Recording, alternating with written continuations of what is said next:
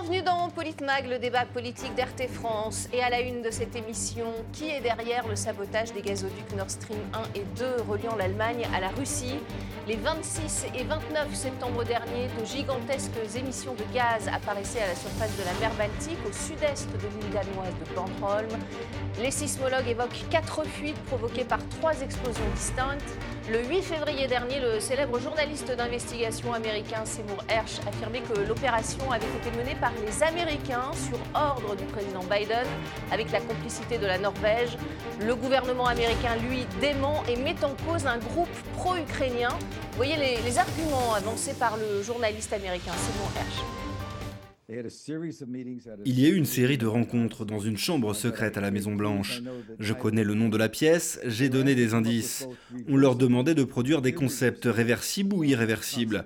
Un concept réversible aurait été davantage de sanctions, un concept irréversible aurait été une frappe cinétique, une bombe. Et finalement, il s'est avéré que ce qu'ils voulaient vraiment, c'était de neutraliser les pipelines.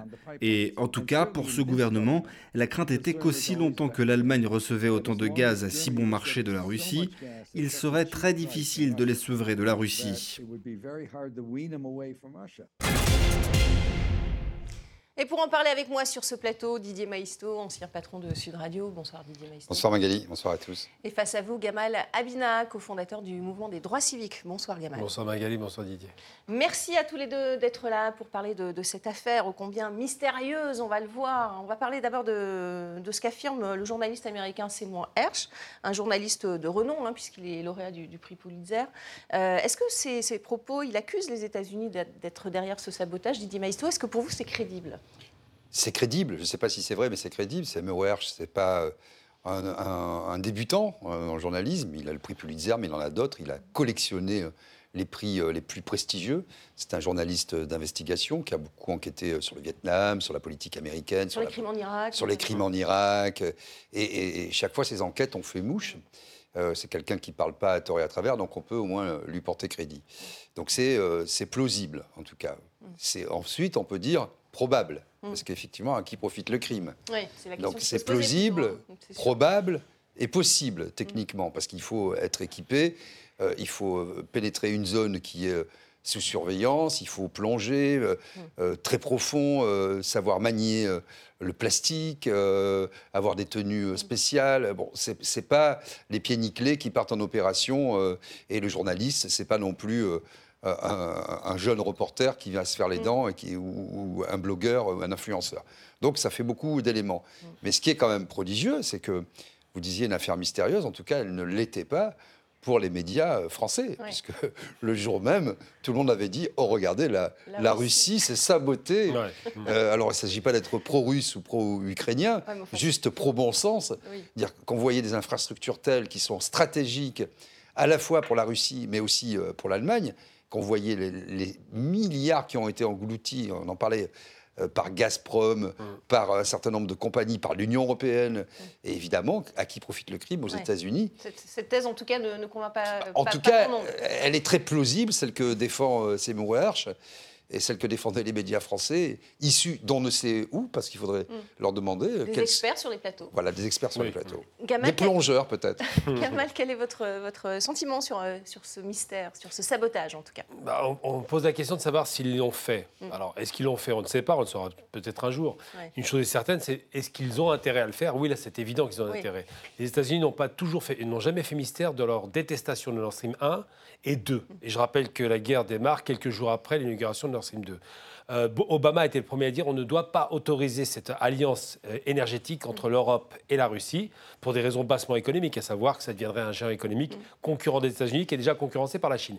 Donc tous ces éléments-là conduisent à penser qu'effectivement, l'intérêt pour les États-Unis, c'est que ces Nord Stream n'arrivent jamais à leur terme. D'ailleurs, ils sont gagnants dans cette affaire. Largement, parce que en plus, c'est eux qui vendent le gaz derrière. Donc je vous dis franchement. Euh, oui. Alors la question de savoir maintenant sur la question des, experts de plateau sur les chaînes de télévision, bon, experts en général, experts dans leurs rêves, en, substance, ne sont pas très sérieux. Quand on dit que les Russes auraient fait ça, je veux bien comprendre les gens pour les imbéciles, mais tout de même, les Russes ne vont pas détruire alors, 10 milliards d'investissements alors qu'il suffit simplement de tourner le robinet. Pas besoin de, oui, plus loin. de, le fermer. Tout simplement. Euh, Et d'ailleurs, il faut noter, ça me revient, que Joe Biden, il n'était pas encore président des États-Unis. Il avait dit lors d'une allocution, suivie d'une conférence de presse, uh, it would be destroyed. Of course. Et il avait parlé de, de Nord Stream. Et on va, on va l'écouter justement, Ah Joe bah Biden. voilà, Mais oui. auparavant, je voudrais euh, vraiment qu'on qu'on- qu'on regarde les propos de, de Seymour Hersh euh, sur son blog. hein. Il a écrit son article euh, et, et sur son blog également. Voici ses propos. Regardez, c'est très précis. Plongeurs de l'US Navy, opérant sous couvert d'un exercice de l'OTAN largement médiatisé au milieu de l'été, connu sous le nom de Baltops 22, ont placé les explosifs déclenchés à distance qui, trois mois plus tard, ont détruit trois des quatre pipelines de Nord Stream. Voilà, donc les, explosifs ont ensuite été déclenchés le 26 septembre par une bouée sonore, selon lui, larguée d'un avion de reconnaissance euh, norvégien. Euh, il cite une, une source ayant une connaissance directe de la planification opérationnelle, donc c'est quand même assez précis, hein, euh, les éléments de- de- du journaliste. Oui, c'est précis. Et puis bon, euh, il a toujours eu ses, ses sources à la Maison Blanche, au Pentagone, euh, c'est Moerch. Euh, évidemment, il protège ses sources. euh, il ne va pas dire qui lui, a dit ça. Mais c'est aussi intéressant d'un point de vue euh, euh, intérieur sur le plan américain que euh, des euh, proches du président Biden, ou en tout cas des, des militaires, de- parce que c'est complètement militarisé cette affaire, dans le secret, puissent faire ce genre de révélation. Mhm. C'est qu'ils se rendent bien compte aussi que on peut, en tout cas, le penser, qu'une escalade euh, ne serait pas la bienvenue, parce que Joe Biden, la réalité euh, du pouvoir qu'il exerce, c'est ça la vraie question euh, aux États-Unis. Alors on peut, après, on peut dire euh, Poutine il est ci, Macron il est ça, mais au moins ils sont identifiés et ils exercent le pouvoir. Aux États-Unis, on ne sait pas bien aujourd'hui. On voit que Biden se perd dans, dans la Maison Blanche. euh, visiblement, quand il fait des discours, il est désorienté, il serre des mains dans le vide. Ce qui est étonnant, c'est la, la- la réponse européenne à ces, Ah oui. à ces informations. Elle est très timide. Elle est très timide parce qu'évidemment, là, vous déconstruisez complètement euh, la storytelling euh, depuis le début. On, présente euh, les belligérants, alors le camp du bien, le camp du mal. Euh, la Russie est censée s'attaquer pour euh, crimes de guerre, crimes contre l'humanité. C'est horrible, des saboteurs. On, même en temps de guerre, on ne fait pas ça, etc. S'il s'avère que c'est un groupe pro-ukrainien ou un groupe paramilitaire américain, suivez mon regard, ça revient un peu au même, je fais un peu des circonvolutions, euh, évidemment, ça sera un peu compliqué d'expliquer euh, d'expliquer cela. Euh, voilà, et puis quand on voit aussi la guerre que se livrent les différents États en matière d'énergie, parce que le nerf de la guerre, c'est l'énergie, mais pas que l'énergie, on voit que le lien entre la Russie et une part de l'Europe, en tout cas l'Allemagne, c'est ce Nord Stream, c'est-à-dire que la Russie commerce directement, euh, l'Allemagne commerce directement euh, avec la Russie, premier, premier niveau de difficulté. Deuxième niveau de difficulté, alors que l'Union européenne est toujours à la remorque des États-Unis, si les États-Unis procèdent à ce genre d'intervention sur le dos même de l'Europe, C'est un acte terroriste, disons le mot. hein, bah, euh, s'il est avéré, euh, de toute façon, de toute façon, comme tel. hein. quel qu'en soit l'auteur, Mm. c'est un acte terroriste. Et qu'est-ce que c'est le terrorisme? C'est intéressant d'y réfléchir. Mm. C'est agir avec la force, avec des moyens d'État, sans en avoir la légitimité. Mm. Bon, ça c'est le premier point. Mais s'il s'avère qu'il y a un État derrière, alors là c'est un État terroriste, c'est-à-dire un usage illégitime de la force en dehors de toutes les règles internationales. Je parle de ça parce que chaque fois on nous dit le droit international, qui pour moi n'est qu'une politesse quand on a gagné la guerre et rien d'autre. Le droit international est écrit a posteriori, qu'il faille le respecter ensuite. Ouais, le droit des vainqueurs. C'est Comment- une évidence, mais c'est toujours le droit des vainqueurs. Un acte terroriste, euh, Gamal Abina, Oui, euh, absolument, quelles mais- conséquences? Bah, les conséquences directes, c'est d'abord euh, saper la, la relation potentielle économique et, euh, et durable entre l'Europe et la Russie. Le deuxième, deuxième élément à rappeler, c'est effectivement, on parle d'actes terroristes. Oui, effectivement, les Américains sont habitués à ça. Il faut, faut arrêter de se cacher derrière son petit doigt. Euh, on se rappelle de la Première, Guerre- la première Guerre mondiale, on en a parlé tout à l'heure. Le Lusitania, ce fameux, ce fameux bateau civil, avait été coulé.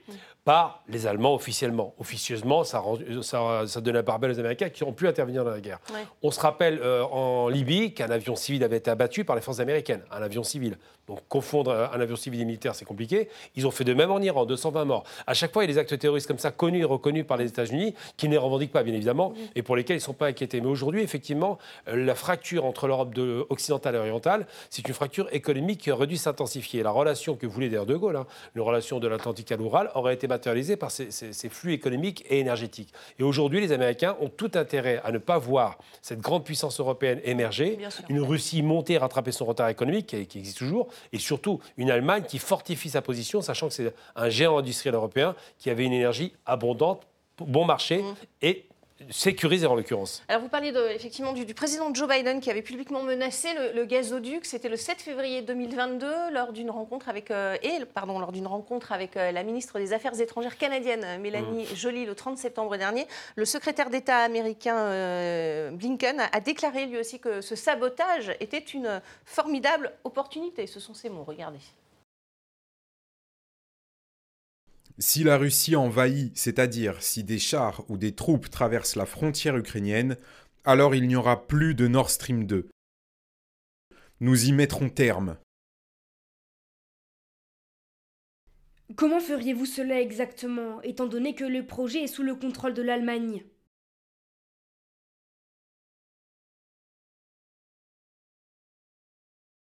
Je vous le garantis, nous pourrions le faire. C'est une formidable occasion de se débarrasser une fois pour toutes de la dépendance à l'énergie russe et de retirer à Vladimir Poutine cette arme qu'il utilise dans ses ambitions impérialistes. Voilà, Anthony Blinken et Joe Biden aussi qui menaçaient. Euh, on vient mais c'est intéressant le vocabulaire utilisé. Euh, vous rendez compte C'est difficile de ne pas croire qu'ils sont derrière, effectivement. Oui, déjà, il y a, un, vocabulaire euh, qui est militaire, hein, mmh. belliciste. Et puis surtout, il parle de la volonté impérialiste de la Russie, il parle d'illégitimité lui-même, mmh. alors que personne n'a forcé ni la Russie euh, ni l'Allemagne à commercer ensemble. Enfin, c'est un peu lunaire ce genre de propos. Alors il l'a dit là, mais il me semble hein, qu'il l'avait dit euh, aussi avant qu'il soit président des États-Unis. Biden, là c'est Blinken, mais Biden avait déjà évoqué et même. Euh, il, a, dit il n'y aura plus de Nord Stream 2, nous y mettrons fin. Nous y mettrons fin, absolument. Mm. Donc, Quand on entend ça, Gamal Abina, on a du mal à à croire que la, main des États-Unis n'est pas derrière ce sabotage quand même. Bah, moi, j'allais dire que la main des États-Unis est derrière toutes les guerres, hein, dans tous les cas de figure. Euh, qu'on commence du début du siècle jusqu'à la fin du siècle. La Première Guerre mondiale, il y avait de la manœuvre, ça, les a, ça leur a profité économiquement, puisque c'était une petite puissance qui est devenue super puissante à cause de la guerre. La Seconde Guerre mondiale, ils ont laissé faire, alimenter l'Allemagne. Rappelons quand même que les industriels américains étaient derrière pas seulement Ford, hein, on réduit toujours à Ford, mais les États-Unis ont laissé l'Allemagne monter en puissance pour augmenter le risque de, la, destruction des empires européens, c'était l'objectif. Et effectivement, les empires coloniaux ont disparu après, mais les États-Unis sont toujours derrière les, mauvais coups. Il faut savoir une chose importante, c'est que la tradition américaine une tradition impériale. Ils parlent beaucoup d'impérialisme, c'est les premiers impérialistes du monde. Ils sont répandus dans tout le monde entier, et à chaque fois qu'ils gagnent une guerre, les bases qu'ils installent dans les pays ne partent jamais. L'Allemagne est occupée par les États-Unis, le Japon est occupé par les États-Unis, et les rares pays où ils sont partis, c'est par la force, comme l'Afghanistan ou l'Irak. Donc il ne faut jamais perdre de vue que l'Amérique a des intérêts, et les seuls intérêts qui les intéressent, c'est les siens. Le reste du monde n'intéresse absolument pas, ni le bien-être, ni le développement. Il y, a, trois enquêtes en cours, hein, euh, quand même, menées par euh, le Danemark, la Suède et l'Allemagne. Hmm. Euh, à quoi s'attendre, selon vous, Didier? Vous attendez beaucoup de choses de, ces, enquêtes? à, Pas grand-chose, parce que, si vous voulez, bon c'est compliqué euh, pour les pays que vous avez cités, qui sont d'une certaine manière impliqués dans le conflit, mm. co-belligérants, mm.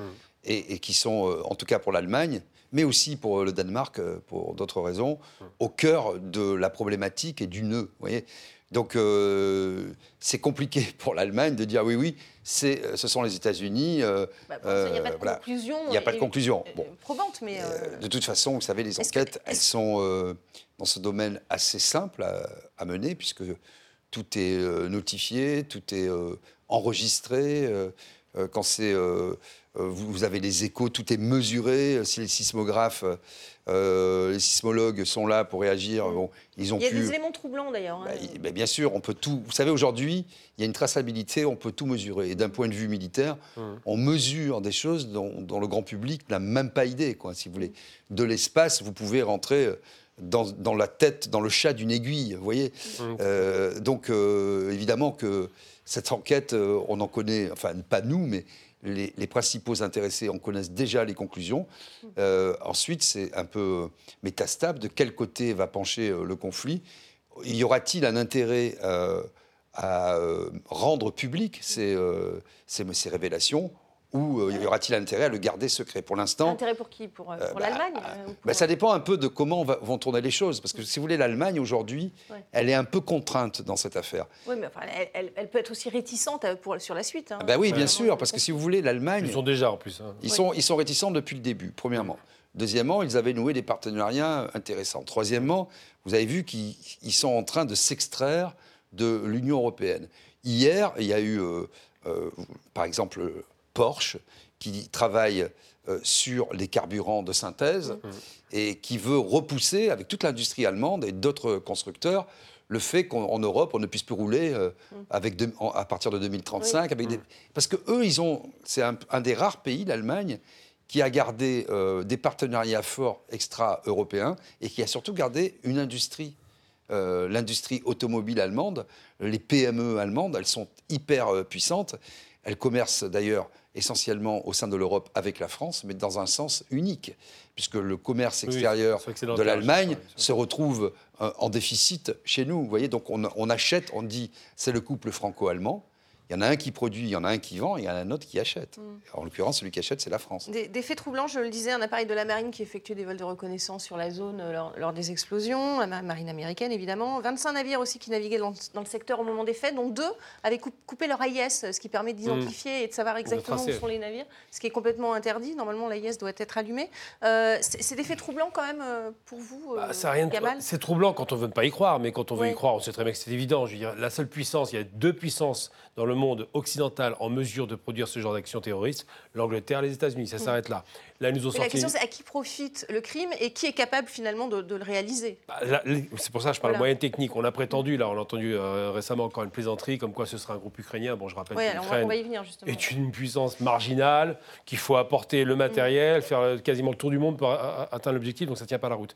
Mais les États-Unis, effectivement, sont en mesure de le faire et le feront facilement et très mm. bien. Ce n'est pas la première fois. Même, même pour la guerre du Vietnam, ils ont eux-mêmes attaqué une de leurs forces pour pouvoir provoquer cette guerre. Mm-hmm. Et je ne vais même pas monter sur du complot, puisqu'on parle bien du Japon, c'est pareil. Pearl Harbor, on l'attendait, hein, ce n'était pas une surprise. Preuve en est d'ailleurs, quand Pearl Harbor est attaqué, il y a des grands navires qui sont, qui sont extraits de cette attaque.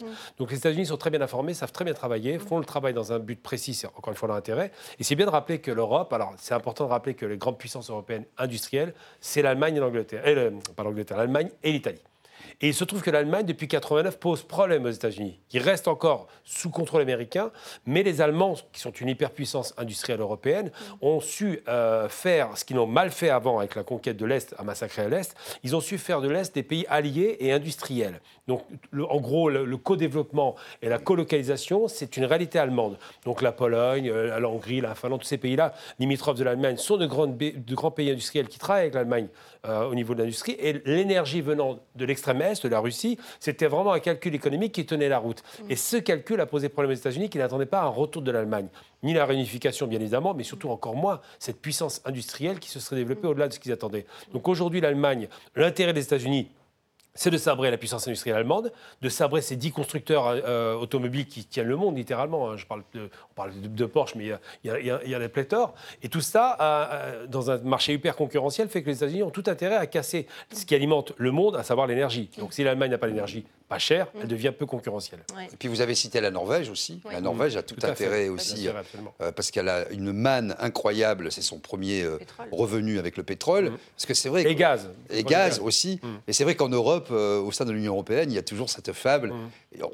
on, se, régale, on se gauche de dire le, la Norvège est le premier pays à passer au tout électrique. Il y a, mm. je ne sais pas, 90% du parc automobile qui mm. passe. Mais en réalité, euh, c'est un peu hypocrite parce que euh, leur revenu, c'est le gaz et surtout le pétrole. C'est un grand pollueur par, l'export. Et c'est le plus grand pollueur européen. Quoi, voyez, bon, là, qui essaie évidemment d'avoir la protection de l'Europe, de l'Union euh, européenne, qui essaie de s'extraire avec la Finlande et la Suède de tous ces pays baltes, hmm. de l'ancienne domination euh, soviétique. Donc, vous voyez, hmm. on ne va pas plus développer, mais le type de problème que ça pose et les intérêts intra-État euh, et intra-Union européenne que, que, ça, que ça met sur la table. Alors, on le disait, coup de théâtre, hein, après les, accusations de, Seymour Hersh. Euh, les autorités américaines suggèrent euh, que c'est un groupe pro-ukrainien composé, je cite, d'opposants à Vladimir Poutine qui pourrait être euh, derrière le, sabotage des deux gazoducs. Seulement, sans préciser évidemment l'origine de leurs informations, elles ont admis ignorer beaucoup de choses sur les, auteurs du sabotage et leur affiliation et n'avoir, je cite, aucune preuve d'une implication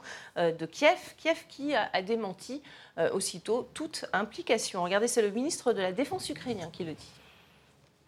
C'est une histoire un peu étrange parce que cette histoire n'a rien à voir avec nous et je pense que cette enquête sur les autorités officielles décrira chaque détail parce que c'est comme un compliment pour nos forces spéciales, mais ce n'est pas notre responsabilité. comment vous analysez euh, cette accusation américaine sur un groupe ukrainien quelques jours après les, accusations de Seymour Il est très fin, le ministre. Clair. Parce qu'en réalité, quand vous regardez euh, les, armées, euh, on disait avant l'armée du futur, mais les armées d'aujourd'hui, en fait, c'est beaucoup de technicité, beaucoup de technologie. Je donne un seul exemple, le, char Abrams, par exemple, mm. il faut un an de formation pour juste savoir mm. le faire marcher, c'est-à-dire le faire démarrer, euh, faire tourner euh, le canon, euh, etc. Et c'est d'une complexité, ne serait-ce que pour la maintenance. Donc, on a besoin. C'est pas simplement de livrer un char, de livrer un avion. De, il faut toute la logistique qui va autour, les ingénieurs, les pièces de rechange, et c'est extrêmement minutieux. C'est pas James Bond qui coupe le fil bleu, le fil rouge, le fil bleu, le fil rouge. Ça, bon, c'est satisfaisant d'un point de vue de l'imaginaire collectif et du fantasme, mais c'est d'une complexité. Vous ne pouvez même pas avoir accès. Il faut savoir où plonger, comment. Enfin, c'est une opération d'une complexité telle que les malheureux Ukrainiens euh, seraient bien en peine avec tous les moyens, même financiers, euh, mis à leur disposition. Ils n'ont pas la technicité pour faire cela. c'est une opération qui se prépare de, longue date. Gamal Avina, le fait que les États-Unis euh, accusent des groupes ukrainiens, vous en pensez quoi? Vous savez, l'Ukraine est une grande thalassothérapie, hein, euh, thalassocratie plutôt. On connaît la musique. Ils avaient des thérapies quasiment. C'est pour les Américains qu'on devrait l'appliquer, mais de dire que l'Ukraine, qui n'a aucune tradition navale, encore moins des sous-marins et autres, avec une technologie très faible, ça reste vraiment. Il n'y a pas de force spéciale ukrainienne? Pas pour le, pas en sous-marin. C'est 80 mètres de profondeur quand même. Hein, il faut être sérieux. Il faut un repérage, il faut du, il faut du guidage, il faut des satellites, il faut un pays qui est en guerre. Je le rappelle, ils sont pas en train de faire la, la bronzette en Ukraine actuellement. Donc de dire qu'ils iraient faire un acte terroriste, c'est aussi bête que de dire, par exemple, s'il y a une bombe atomique qui saute dans le monde, mm. euh, ce serait, je sais pas, le Sénégal.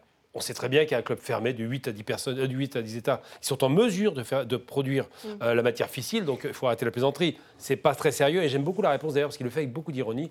Il nous flatte en réalité quand il dit ça parce qu'on n'en est pas capable, ils le savent très bien. Mm.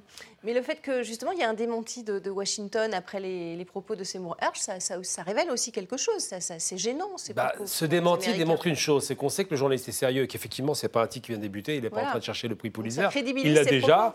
Tout à fait. Il a ses réseaux, il est informé. Jusqu'à présent, ce qu'il a dit était assez, assez bien documenté à l'époque. Aujourd'hui, on se rend compte que lorsqu'il donne de l'information, il donne quand même non seulement un mode opératoire, mm. la possibilité, les moyens, les, les, les, périodes qui ont été où il y a bien une présence américaine dans la zone et surtout les incointances. On sait mm. qu'il y a des services. Euh, et c'est pour ça que, si vous voulez, mm. euh, comme tout bon journaliste d'investigation, il en dit assez dans le détail pourquoi il fait ça, pour ne pas être inquiété. Pour crédibiliser, absolument. Pour, euh, par euh, les autorités américaines, notamment, des entendez, c'est dans une pièce, il s'est mm. passé ça, voilà le nom de l'opération. Il y avait deux options possibles. Euh, l'option de la bombe, l'option réversible, l'option irréversible, etc. Donc les options étaient sur la table. Voilà, donc les options étaient sur la table. Ça lui permet, lui, de se protéger lui-même, de protéger ses sources et de neutraliser d'une certaine manière les États-Unis qui, évidemment, ne vont pas faire une conférence de presse pour dire. Grâce à ces moureurs, oui, c'est nous qui avons saboté. C'est dit, hein, jamais aucun État n'avouera de toute façon quoi bien que ce sûr. soit, jamais. Donc est-ce qu'on saura la, vérité Les, les On Russes se souvient Mitterrand. une enquête à l'ONU. Mais, oui, mais vraiment, forcément. Recevoir. Ben, c'est logique, mais c'est un peu comme le missile qui est tombé en Pologne. Je veux dire, euh, ils sont tous excités comme des fous en une journée. Ils cherchaient la guerre atomique quasiment avec la Russie. On s'est rendu compte que c'est un missile qui malheureusement a été, a été abattu par les forces ukrainiennes et qui a, qui a, touché la Pologne. Il faut être très clair sur un point. Lorsque les États-Unis manœuvrent, ils ne sont jamais inquiétés. Je veux prendre un exemple très concret. L'affaire du Rainbow Warrior de mm. Mitterrand, lorsqu'il a. Donc c'est un terrorisme d'État. Il fait sauter GIGN raté. Hein. Totalement raté. ils ont l'habitude, on se rappelle des faux époux Turange. Bref, c'est un peu les pieds nickelés pour le coup. Mais lorsqu'ils font cela, Mitterrand dit non, euh, ah, c'est pas du tout nous, on a caca, nous eh sommes un État éthique. Les États-Unis ne sont pas un État éthique. C'est un État qui fait la guerre pour l'argent, c'est clair. Il fait la guerre pour dominer et pour asseoir son, son, modèle de société mm. ultralibéral. Donc ils ont en face d'eux des États qui ne sont pas dans l'ultralibéralisme. Il faut se rappeler que les deux grands ennemis des États-Unis aujourd'hui, c'est la Chine et la Russie. Pourquoi mm. Parce que c'est un capitalisme contrôlé par l'État. Mm. C'est ça la différence. C'est-à-dire qu'il n'y a pas l'ultralibéralisme qu'on a connu en, Russie dans les années 90, qui était une catastrophe. Donc maintenant, les États-Unis sont en concurrence avec ces puissances-là et ne veulent pas que l'Europe émerge. Parce que l'Europe, c'est la, la, place médiane de toutes ces puissances. on, ne saura pas évidemment, mais il, reste une question quand même, c'est la, vulnérabilité des, des sites hautement stratégiques stratégique en, Europe finalement. Euh, ça veut dire qu'on peut faire, faire tomber euh, tout ce qu'on veut euh, à, tout moment? La, la, vulnérabilité, elle est, autant... en vérité, non. Enfin, il faut être très précis dans ces affaires. seuls des États sont en mesure de, d'entrer, de faire ce genre d'opération. Vous savez, par exemple, je prends un autre exemple sur les centrales nucléaires françaises. Bon, centrales nucléaires françaises, elles sont euh, hyper sécurisées. Mm. Mais si demain, vous avez un État avec des moyens d'espionnage euh, mm. euh, importants, des gens infiltrés, parmi le personnel de surveillance, il y a deux degrés de contrôle, il y a des, si vous voulez, il y a d'abord des gens qui sont payés par la, sécurité des boîtes privées, qui font l'environnement, puis après il faut être habilité. Mmh. Mais ce sont des opérations de très grande envergure, de longue haleine. là, c'est inquiétant quand c'est le même Rien n'est rien rien n'est invulnérable aujourd'hui. Et notamment, euh, vous savez aujourd'hui que tout se passe par l'informatique. Vous pouvez saboter. Il y a les euh, attaques informatiques d'ailleurs, euh, voilà, par, l'informatique. C'est plus aujourd'hui. Alors bien sûr, là, il y a une bombe, hein, in fine, parce qu'il faut bien faire exploser les choses mais euh, c'est guidé, c'est c'est programmé. C'est euh, inquiétant en tout cas pour la vulnérabilité. Mais oui, c'est inquiétant parce que si vous voulez. Il nous reste une minute. Voilà, bah, très rapidement par rapport à, ces questions de, la sécurisation des sites, on prend l'exemple par exemple de 81 en Irak, le réacteur français qui avait été construit par un groupe français, Osirak ou Osiris comme on l'appelle au départ, a été bombardé de façon extrêmement bien, bien, bien documentée, bien précise par l'armée israélienne. Ils venaient de loin en plus.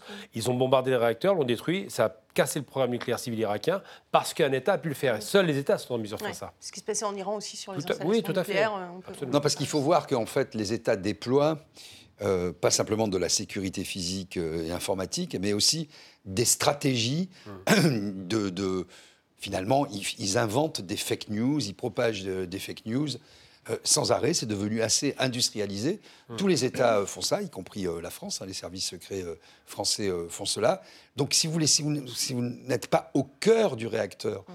dans un processus long, en ayant toutes les, les, hypothèses sur la table, vous ne pouvez pas intervenir. Donc oui, on est toujours vulnérable, mais seuls les États sont en mesure de, pouvoir y procéder. Quoi. Euh, par des États dits amis. amis oui. euh, C'est la fin de, cette euh, première partie de, de Politmag. Euh, restez avec nous, on va parler de la dernière mobilisation contre la réforme des retraites en France, avec, vous allez le voir, de nouvelles violences dénoncées par les manifestants. On se retrouve dans quelques petites minutes.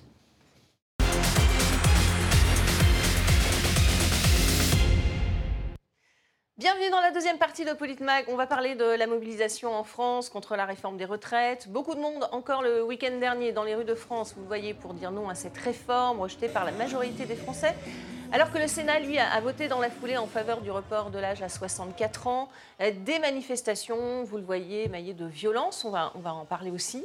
Une réforme qui s'impose, a écrit Emmanuel Macron à l'intersyndicale. Il a refusé d'ailleurs de recevoir l'intersyndicale. En coulisses, lui, le, gouvernement tente de tirer les ficelles pour éviter à tout prix un 49-3. Réunion de concertation dimanche soir à Matignon autour de la chef du gouvernement avant une semaine décisive. Voyez ce qu'en a dit le porte-parole du gouvernement. Nous ne voulons pas de 49.3. Nous souhaitons transformer notre majorité relative en majorité absolue sur le texte des retraites et nous nous sommes donné les moyens de le faire en faisant évoluer progressivement notre projet. Je vous rappelle qu'initialement, on parlait d'un départ à 65 ans, c'est aujourd'hui 64 ans. Nous ne renoncerons pas à notre réforme des retraites.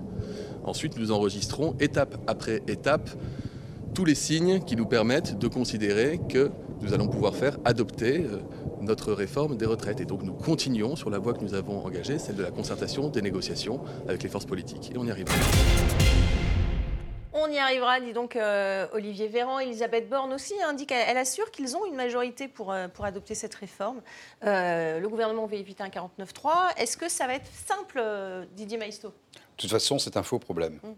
Euh, premièrement, parce que non, d'avoir une majorité absolue, relative, avec euh, les renégats républicains, les traîtres républicains, qui essaie de trouver un petit rôle. La responsabilité. Non, mais enfin, euh, écoutez, c'est le petit quart d'heure warolien de M.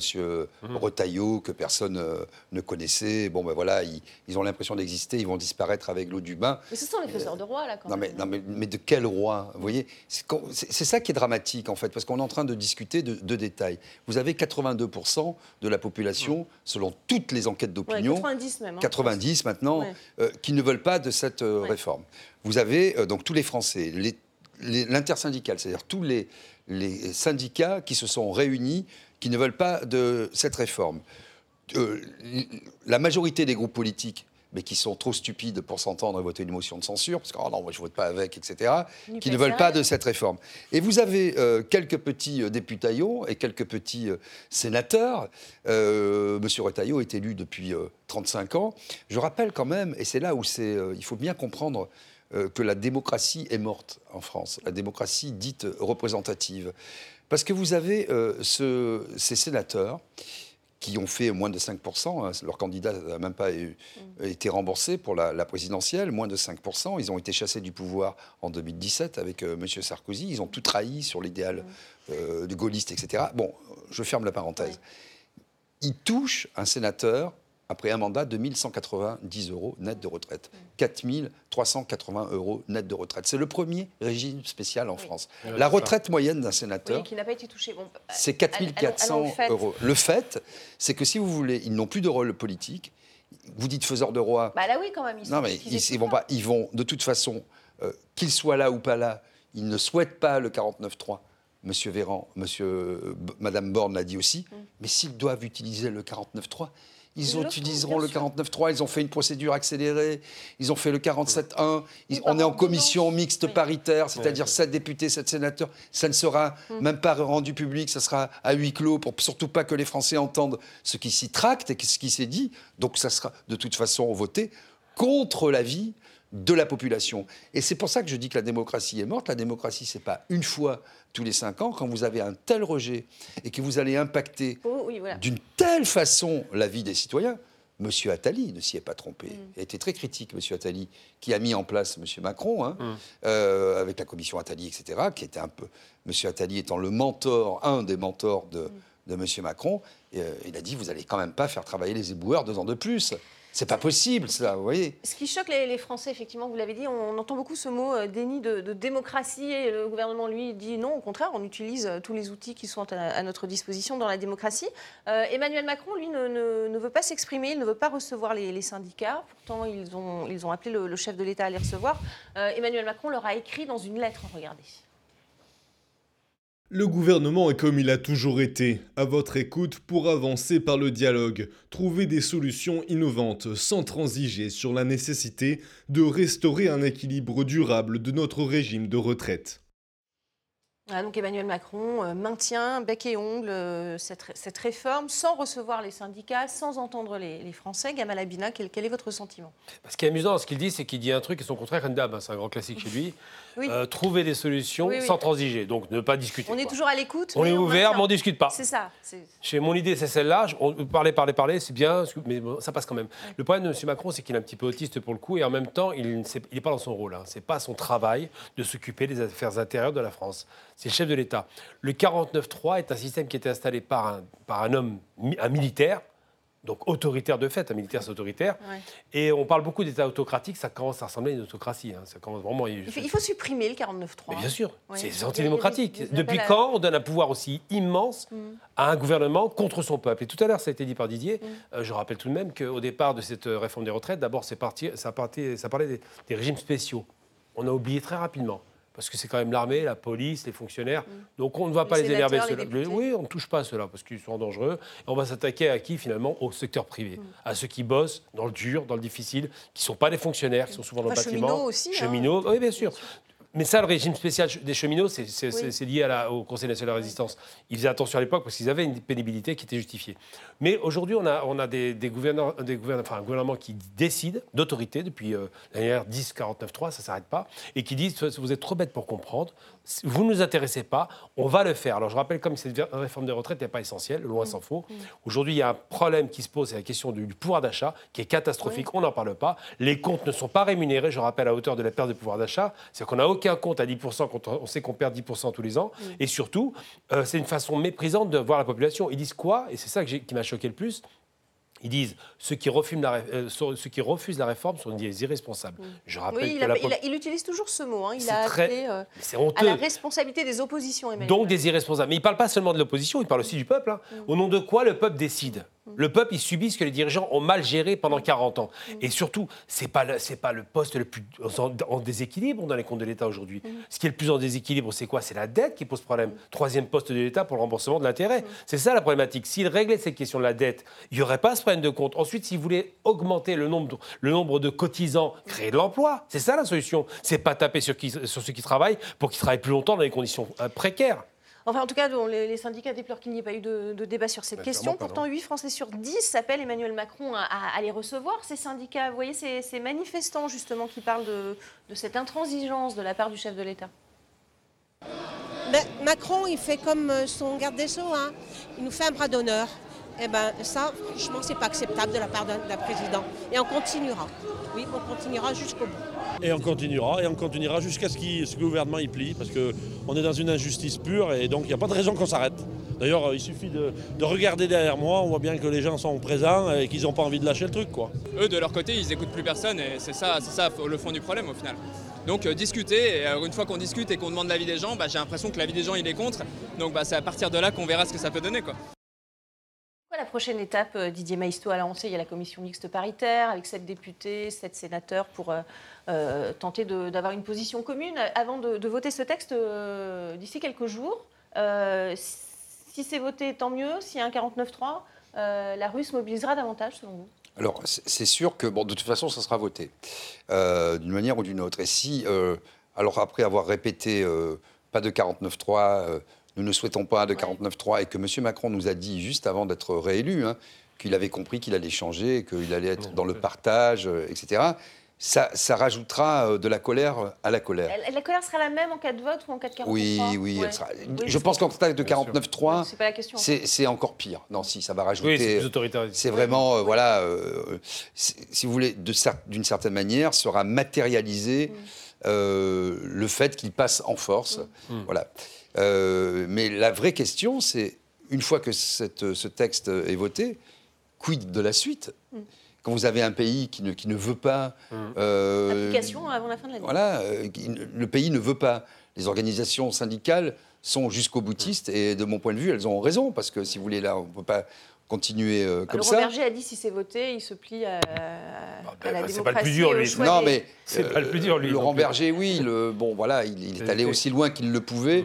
En tant que secrétaire général d'un syndicat réformiste. Mais la CGT ne l'entend pas de, cette oreille. Mm. Il y a Sud, il y a, d'autres FO aussi, euh, d'autres syndicats beaucoup plus durs. Et puis surtout, au-delà même des centrales syndicales et de leur direction, il y a des bases. Mm. Qui ne, qui ne, veulent pas. Ah et si vous voulez, qui ont fait tout ça, c'est pas pour. Voilà. Après, ce qu'on peut regretter, quand je dis aussi que la démocratie représentative est morte, c'est l'espèce de pantomime mm. à laquelle on a eu droit tout au long de cette discussion euh, à l'Assemblée euh, nationale. Et alors, d'une certaine manière, à l'Assemblée nationale pour les motions de censure, mm. puisqu'on ne mélange pas les, les, voix, etc., ce qui est incompréhensible pour le commun des mortels.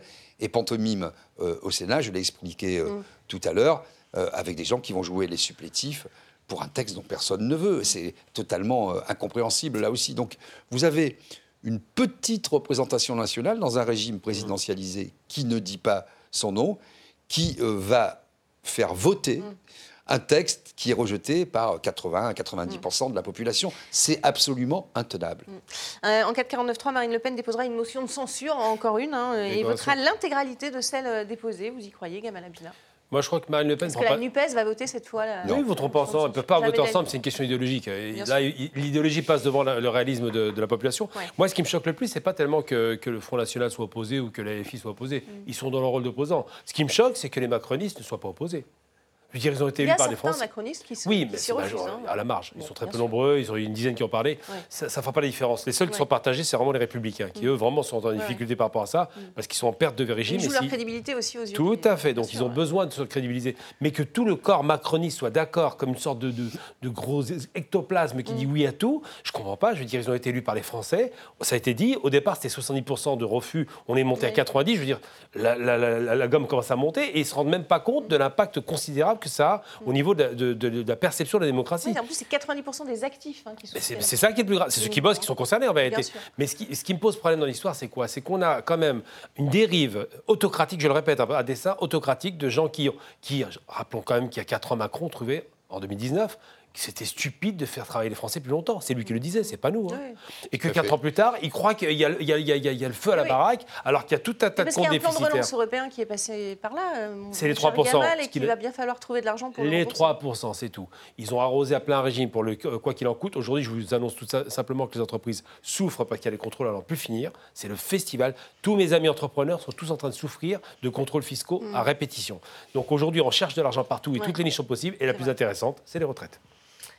Alors, il y a eu euh, cette mobilisation. Euh, c'était la, septième mobilisation hein, contre la réforme des retraites, avec euh, son lot de, de violences. La police a procédé à plus d'une trentaine d'interpellations. et vous le voyez, lors de ces interpellations, il y a eu celle d'une manifestante gilet jaune, qui est connue hein, pour porter ce, parapluie arc-en-ciel, gilet jaune de la première heure. Mmh. Son interpellation a fait hurler Jérôme Rodriguez, lui aussi figure gilet jaune. Regardez, il a interpellé les journalistes. Vous avez fait de moi un symbole avec mon œil. Faites un symbole de Moon de toutes les arrestations arbitraires aujourd'hui en manifestation. Faites-en un symbole. Cette femme, c'est un symbole. Un symbole de la, de la répression aujourd'hui en France. Il y en a marre. Faites votre boulot, les journalistes, putain. Voilà, donc Jérôme Rodriguez, a, qui était euh, visiblement très choqué hein, de, cette interpellation. D'idée, Maïsto, vous comprenez ce, coup de gueule Vous savez, le jour où Jérôme a été éborgné, acte 11, j'étais à ses côtés. Donc, euh, ah. chaque fois que je, je vois Jérôme s'énerver. Euh, il les journalistes. Hein. Bah oui, les journalistes mais parlent pas assez. les journalistes font pas leur boulot. Moi, j'ai fait une vidéo dimanche pour interpeller tous les journalistes mainstream. On a vu des violences policières comme on n'avait plus vu depuis quelques mois. Euh, on a vu des, gens euh, prendre, passer à tabac des gens. Moon, tout le monde la connaît dans les manifs, c'est une mamie euh, qui fait 1m50, 40 kilos, qui a son parapluie arc-en-ciel. Soi-disant une meneuse de Black Bloc Non, mais attendez, un moment. Alors, ça pose plusieurs, plusieurs questions. Il y a, et, ça, et, puis des, grenades de désencerclement qui ont été balancées à Rennes, à hauteur d'homme. Enfin, un moment, il faut que ça s'arrête. Oui, on les voit, les images. Voilà, entre deux palmaderies, vous savez, les journalistes des, des, médias mainstream euh, devrait se mobiliser pour poser des questions, dire mais attendez, on est, on est en France, on, est en train de violenter des gens qui manifestent, c'est tout à fait inadmissible. On a vu des images où les, policiers sont en totale roue libre. ça, c'est le premier point. Il y a des policiers blessés aussi. Alors, je, vais y venir. Je vais y venir. Il ne faut pas l'occulter non plus. Je vais y venir. Il est très facile, là encore, d'arrêter les black blocs. Voilà. Parce que quand on dit black bloc, c'est pas des black blocs. D'ailleurs, c'est le mot valise. Personne ne sait tout à fait ce que ça veut dire. Le black bloc, on sait exactement, c'est un, mouvement euh, issu de la société civile. Les gens s'habillent en noir pour pas être reconnus et font bloc entre les manifestants et les forces de l'ordre pour protéger les plus faibles. Ça, c'est en théorie. En pratique, il n'y a pas plus euh, efficace pour détruire un mouvement social que de laisser s'introduire ces euh, jeunes gens qui sont bien souvent, et je l'assume ici, des policiers, parce que moi je l'ai vu, pendant deux ans, j'ai filmé tous les samedis les Gilets jaunes, et quand j'ai publié les images, mon compte Twitter a été supprimé. Il y a des vrais black blocs. Et, il y a des. Ils sont passés pour eux pour envenimer la, la, situation, c'est ce que vous êtes en train de dire? Mais, c'est toujours. Ça arrive. Toutes les. passer pour eux pour mieux les interpeller? C'est l'intoxication, non, mais ça. Comme ça, c'est deux, choses différentes. Mm. Quand euh, vous avez. Euh, il y a des techniques qui sont bien connues, les polices dans, dans le maintien de l'ordre vous sautez sur quelqu'un, vous le rabattez, hop, et vous le mettez à. voilà. Bon, ça, c'est connu. Mm. Il n'y a pas de problème là-dessus. Et bien sûr que parfois, vous pouvez vous habiller en prenant les codes. Il ne faut pas être idiot. ça, d'accord. Il y a un certain nombre d'individus violents qui sont parfaitement fichés, connus mm. par les forces de police. Mm. C'est euh, une quarantaine, une cinquantaine, parfois une centaine. On les laisse, on les laisse, on les instrumentalise. Et les black blocs sont composés à la fois de gens infiltrés, à la fois de vrais black blocs, euh, appelons-les euh, comme ça, et à la fois de jeunes qui viennent se greffer pour piller, foutre, mettre le, bazar, etc. Moi, j'y croyais pas au début, mm. mais en étant tous les jours sur le terrain, j'ai vu les trois composantes. C'est assez simple, et vous les voyez franchir. Vous, êtes directement témoin de ça. Mais oui, mais vous les voyez franchir les barrières de, mm. policiers que vous ne pouvez pas faire. Ils le franchissent euh, tout à fait à l'aise, vous voyez. Donc il y a un vrai problème de maintien de l'ordre, il y a un vrai problème de démocratie et d'instrumentalisation de la violence. Gamal Abina, euh, une réaction à ce coup de gueule de... de... Bah, pour connaître Jérôme de- Rodriguez, j'ai croisé, ici euh, une fois, c'est un type très gentil, c'est pas du tout un type violent. Après avoir perdu son œil, moi j'aurais pas eu son zen, mais il est resté calme quand même malgré tout. Si là vraiment il est en colère, c'est qu'il y a des raisons euh, légitimes. Pas seulement le fait de voir une femme se faire violenter gratuitement, mais surtout parce qu'il se rend bien compte qu'il y a une omerta par rapport à ces fameuses violences qu'on ne veut pas qualifier de policières qui existent. C'est pas la police est violente, hein, on traduit bien, c'est les violences de certains policiers sous contrôle. C'est toujours pareil, il y a toujours des voyous partout. C'est comme les black blocs. Le, le phénomène black bloc, pour savoir si c'en est un vrai ou un faux, s'il casse une banque, c'est un vrai black bloc. S'il va casser Ouais. tout ce Donc, qui est il y a intérêt d'aller euh, euh, inter- interpeller une, une femme de 60 ans qui Mais a ce qui est formidable, ouais, mettre ça sur le dos, c'est Mm. parfaitement ridicule. Un black bloc, c'est un petit bourgeois souvent qui est anticapitaliste par principe, qui a été éduqué par l'école allemande, c'est né en Allemagne ce mouvement, et on veut faire croire que ce mouvement-là, c'est marginal, c'est quoi, 150, 200, 300 personnes, euh, provoquerait des violences dans les manifestations. Ça n'a aucun sens. Par contre, ça rend bien service parce que c'est vrai que le look euh, euh, anonymé, ils sont, enfin, on les anonymise, on les voit pas, ils sont noirs, masqués, on peut pas les repérer, on sait pas qui fait quoi. Ça permet de pouvoir euh, faire- organiser une répression en règle. Ensuite, les, les manifestations, elles sont quand même violentes aujourd'hui. Moi, j'ai fait celle de, de 2014 par rapport à la, question des bombardements de Gaza, et c'est la première fois que je voyais un truc que je connaissais pas avant. C'est le principe de la NAS, c'est-à-dire Oui. que vous- il y a des camions qui vous nassent avec des boucliers.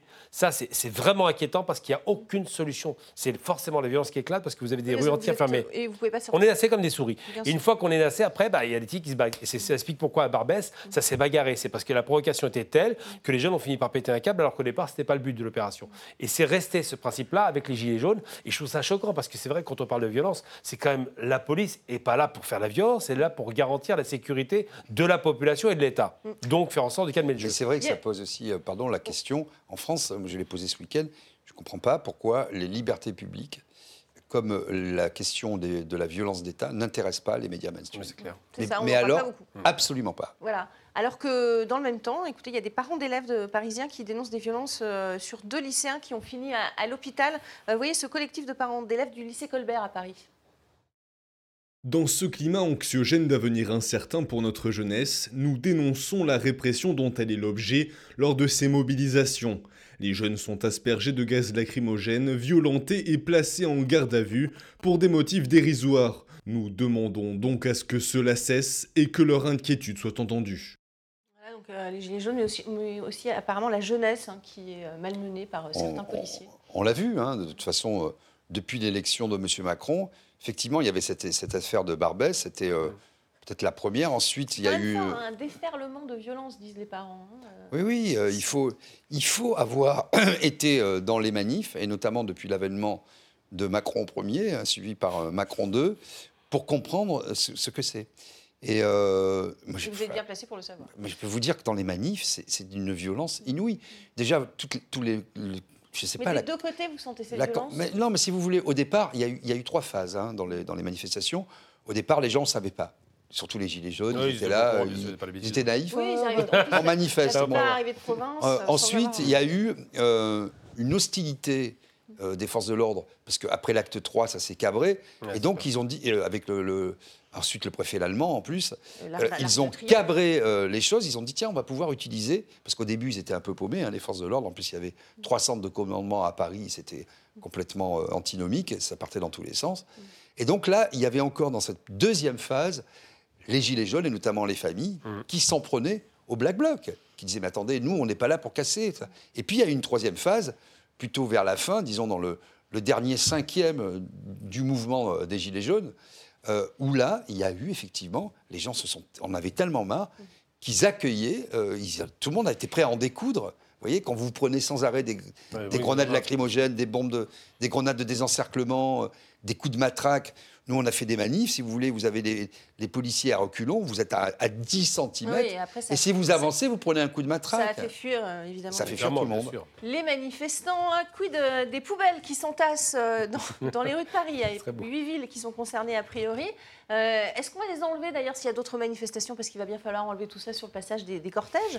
Euh, Gamal Abina, euh, voilà. J'allais dire, pour les manifestants, c'est- pas béni. hein, je veux dire. Ils, ont, ils ont des projectiles. Voilà, grève des éboueurs, qui maintiennent euh, évidemment la pression à cause de cette réforme des retraites.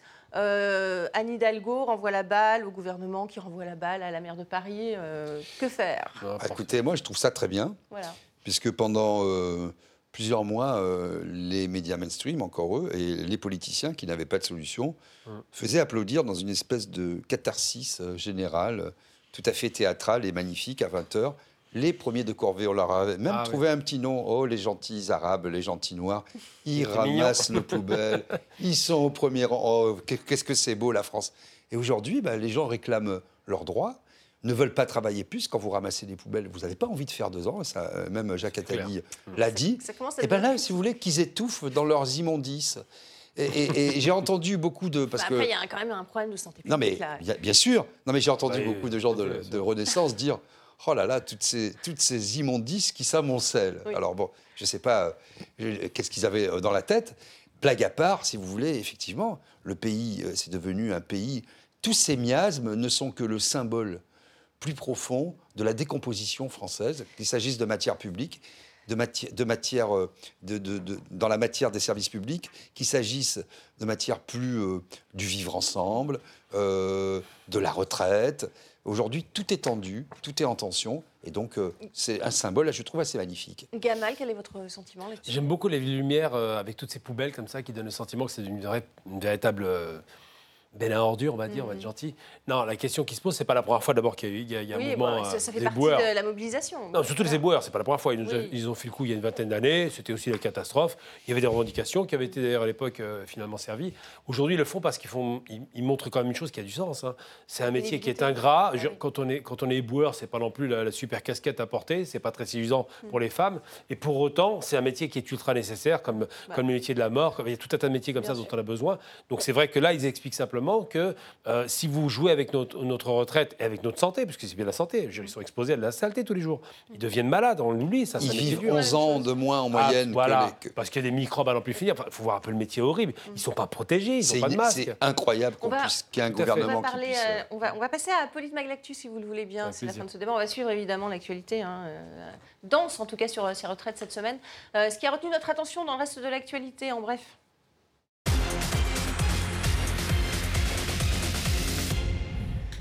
Euh, une image a, retenu notre attention cette semaine, c'est ce clash sur un, plateau de télévision euh, le jour de la journée des, des droits des femmes entre une réalisatrice et Marlène Schiappa, la secrétaire d'État qui a été accusée d'inaction contre les violences faites aux femmes, a perdu ses nerfs. Regardez. Mais me dire à moi que je découvre les violences sexuelles, mais merde, moi j'ai quelqu'un qui a été tué de coups de fusil, de Arrêtez, va féminicide dans ma famille. Andrea, s'il vous plaît. Mais non, mais vous couperez plaît. ça, vous couperez ça vous depuis plaît. tout à l'heure, Andrea. Vous hurlez, c'est trop facile de faire ce que vous êtes en train de faire. Vous osez me dire Andrea, à moi, les plaît. yeux dans les yeux, que je Oui, connais pas les le violences que. Madame, connaissent les Marlène Marlène Schiappa, Andrea ça Non, mais le débat est terminé. ça Vous couperez, merci. pardon, Vous me couperez ce passage. Alors ça, c'est ce qu'on a retenu, moi. C'est ce qui m'a choqué en tout c'est cas. clair. Didier Maisto, euh, hormis euh, voilà, le, le, le- le bras d'honneur du garde des Sceaux, euh, la majorité a, a du mal à se contrôler en ce moment quand même. hein. On a surtout un personnel politique euh, pas du tout à la hauteur. Mais à un moment, vous avez euh, la, la Il réalisatrice qui, argumenter. oui, et puis, euh, qui l'interpelle sur une question de société. Et tout le monde se moque bien du, du tiers comme du quart de la vie personnelle et familiale de Madame Schiappa. Il suffit pas d'avoir vécu euh, quelque chose dans sa famille pour ensuite s'en faire euh, le défenseur ou la défenseur euh, avec talent, euh, pugnacité et, puis, et les moyens fait, y afférents. Bon, les violences augmentent, les féminicides augmentent, et nous avons des ministres, aussi bien le ministre de la Santé qui déplore, euh, que le garde des Sceaux qui déplore, que Madame Schiappa qui déplore, qui viennent pleurer sur les plateaux de télévision alors qu'ils sont là pour agir. Donc euh, moi, je, je ne suis pas ému par Madame Schiappa. Elle dit euh, Vous me couperez ce passage aux journalistes. euh, ça vous Bah, inspire quoi, Gamal Abdel, sur ça- la liberté de la presse Le tiens, par Politburo, ça appelle la vieille Union soviétique Vous qui, me qui couperez censurait. ça. Bah oui, c'est minable ça. Non, ce qui- ce qu'elle montre déjà, c'est qu'elle perd ses nerfs. Ensuite, elle est quand même culottée parce que la femme qui est en face n'a pas ses nerfs. Et la Oui, elle légitimité. argumente tout simplement. Ses arguments elle- solides. Et elle a raison de Bien rappeler sûr. une chose, parce que quand même, il faut arrêter de faire des effets d'annonce et ne pas, ne pas suivre des faits. Ils sont aux commandes. En Espagne, par exemple, la, la violence faite aux femmes a baissé parce que les lois sont extrêmement strictes par rapport à ça. En. France, on a déjà 27 femmes qui ont été tuées par des barbares. Il faut appeler ça des barbares. Il n'y a pas, d'autre terme. La lâcheté de tuer une femme, c'est trop facile. Oui. Donc quand elle s'énerve, madame, parce qu'elle nous raconte sa vie, moi je me fiche complètement de la vie de, de Marlène Schiappa, je me fiche complètement de la maman de- de- du ministre de l'Intérieur, il nous en sert tout le temps pour Tout montrer qu'il est un homme du peuple. Ça, c'est les méthodes pour essayer de personnaliser, pour dire je suis aussi humain, humain que vous. Ils ne sont pas avec nous, de fait, socialement et évidemment, ils ne sont pas avec nous humainement. Donc, il faut arrêter ce numéro-là. C'est une façon de dire je suis comme vous, mais ils ne le sont pas. Quand on est aux commandes, on doit avoir d'abord savoir se tenir, ça commence par le début. Hein. Reconnaître qu'on a mal fait. Reconnaître qu'on a, mal fait, et, puis dire on doit changer. Hmm c'est ça qu'elle aurait dû dire. Et puis ils sont tous. Euh, c'est fini. Bon, ah bah, tant pis. C'est dommage. Nous allons finir sur cette magnifique ministre, Madame Chiappa. Voilà. Et c'est quoi son, c'est quoi, c'est quoi son, son, titre, ministre de quoi? Euh, ah, Vous ne savez pas. Ouais. Non, mais il y a trois, trois, trois, trois, portefeuilles. On, verra ça la prochaine fois. On n'a plus le temps. C'est la fin de, de Politmag. Euh, merci d'avoir euh, à vous. Merci pour votre fidélité et restez avec nous sur RT France.